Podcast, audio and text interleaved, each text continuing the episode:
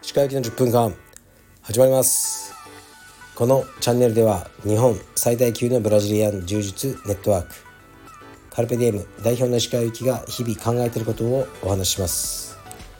はい皆さんこんにちは。いかがお過ごしでしょうか。本日は11月の25日土曜日です。僕は今江東区の家のトレーニングルームでこれをやってます。昨日は久々にあの青山道場で指導をさせていただきました。2クラスですね。すごく楽しかったですね。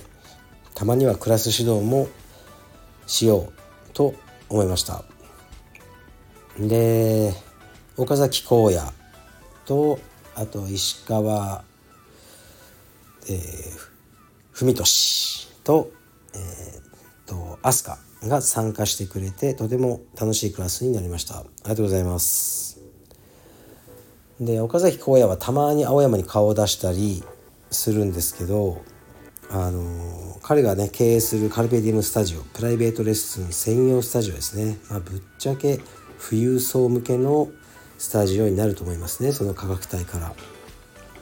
はですね多分結構ね儲かってますね。はい。儲かってます。あいつ会うたびに垢抜けてるんですよね。あの着てるものとか、ね、持ってるものとか。そういうところにね出ちゃうんですよね。人は。人は出ちゃうんですよ。でキラキラ投稿はしてないけど彼のインスタとかをねこう見るとうーんもう全体からセレブ感が溢れ出てきてますね。はい。とてもいいことだと思います。うん。あのー、あの業態がねそんなうまくいくと思わなかったんですけど結構ねうまくいってるみたいで良かったですね。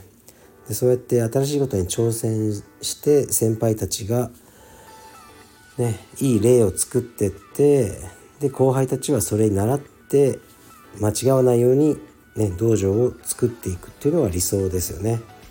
まあ、岩崎とか和樹とか、ね、地方であのいい道場を作って、ね、一人の力でまず、ね、盛り上げてどんどん道場を発展させてるっていうのがあの分かりますよね。でそれを、ね、今カルベディエムのスタッフのね、若いやつらもまあね60歳までカルペディウムで働こうと思ってるわけはないんでいつかどっかのタイミングでまあ辞めるのか独立して道場を作るのかいろいろあると思うんですけど先輩たちのねいろいろ成功例たまには失敗例も見てねあの学んでおくのがいいんじゃないかなと思いますね。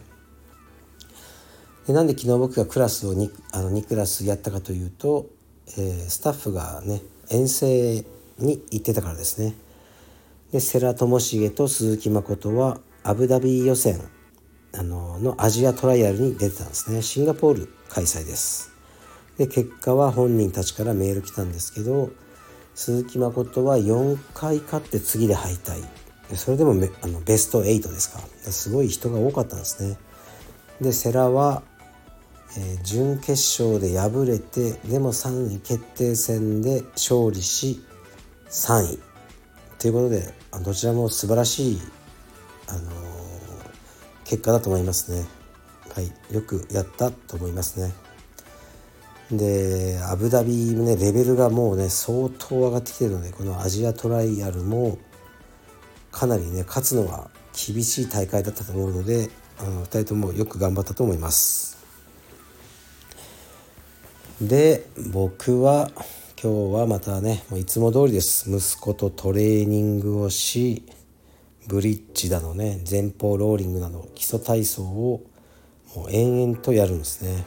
でうちの息子ももううん、まあ、ほぼマシーンのようにやりますね。多分何の感情もなくやってるのかな。マシーンです。でやって倒立などやって少しねレスリングの技を練習してって感じですね。で夜は自宅のトレーニングルームで筋トレ。筋トレしながらレスリング動画見るみたいな感じですね。うん。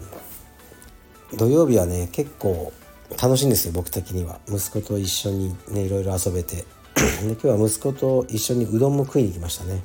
うどん屋のおじさんも喜んでくれて。そしたら今日はうどん屋さんでカルペディウム青山の会員さんがいました。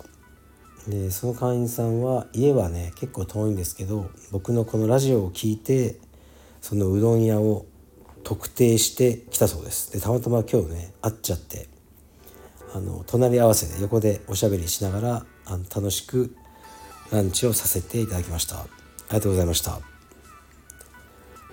で今日は僕的にはすごく楽しみにしていたあのレスリングの中学生選抜の大会があったんですね。でこれはストリーミングで YouTube で配信があります。というわけで今日はずっと見てました。今日と明日2日間に分けて行われるんですが選抜というのは、えー、と全国大会のベスト8以上とかしか出れない大会ですね。だから強い子しかもういない大会なんですがうーんレベル高かったですね。で僕が応援していたのはもちろんイランレスリングクラブの先生の息子さんアイセン君ですね。アイセン君は早生まれなのでまだ12歳ですね。12歳というと小学校6年生ですよね。早生まれでなければ。で中学生選抜は中学生みんな出るんで3年生も。もう15歳のやつもいるじゃないですか3年生。12歳と15歳っていうのは相当違うと思うんですね。同じ階級であっても経験その年数が違うしうんまたやっぱ筋量はかなり差がついちゃうと思うんですねこの3年では。だから中1が勝つのは非常に難しい大会だと思います。で今日はアイセン君は1試合目と2試合目を僕は見てたんですけど2つとも1分以内にフォール勝ちしてましたね。圧倒して。うんすごかったですね。もうちょっと泣いちゃいましたね僕は。で12歳と15歳だとその積み重ねた練習量に差があると思うんですけどんその3年、ね、普通あるべき差をもうなくしちゃってるんだと思いますね。普段の練習量が多くて。とにかく。うんそれでもうその差をなくしてるってことなのかな。毎朝朝6時半に起きて筋トレをやってるらしいですね。でレスリングあの教室には僕と雄太はだいたい5時ぐらいに行くんですけどもう必ずドアを開けると練習してます。一番に来て。もう必ずですね。でもう1年以上通わせてもらってますけどアイセン君が道場にいなかったってことは1回だけですかね。あれなんでいないんですかって言ったら、まあ、合宿に行ってるっていう選手の、うん、そういうことだけ。他は絶対いる。風も絶対引かない。っていう感じの子ですね。でもうとにかく怒られている。先生に。うんそれが、まあ、多感な時期だと思うんですよね。中1っていうのが。それがもうこんなにめちゃくちゃに怒られたらまあかわいそうって僕はちょっと単純に思っちゃったりもするんですけどうん帰る時は先生と仲良く帰ってるんですよね。それが不思議なご家族だなと思ってるんですがまあ理想の家族だと僕は思ってますね。子供は褒めて伸ばせとかね叱っちゃいけないとかいろいろ言う人いますが僕の実感としてはうんうちの子にそれはできないなと思いますね。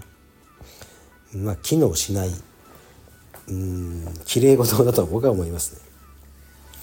だからもう怒り倒してあのアイセン君を鍛えてるあの先生はすごいなと思うんですがうん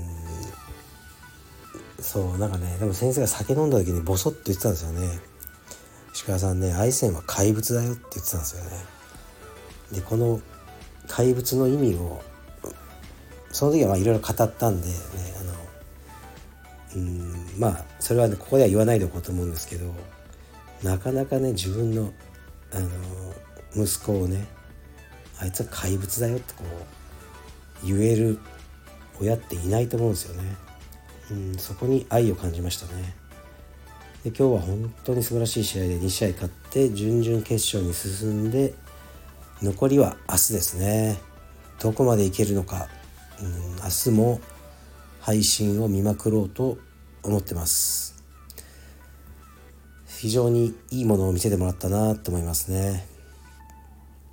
うん。で何したかな？今日はうどん食ったり外で息子と走り回ったりトレーニングしたり息子と筋トレしたり、まあ、そんな一日でしたね、まあ、こういう一日が一番幸せなのかなとか思いますね。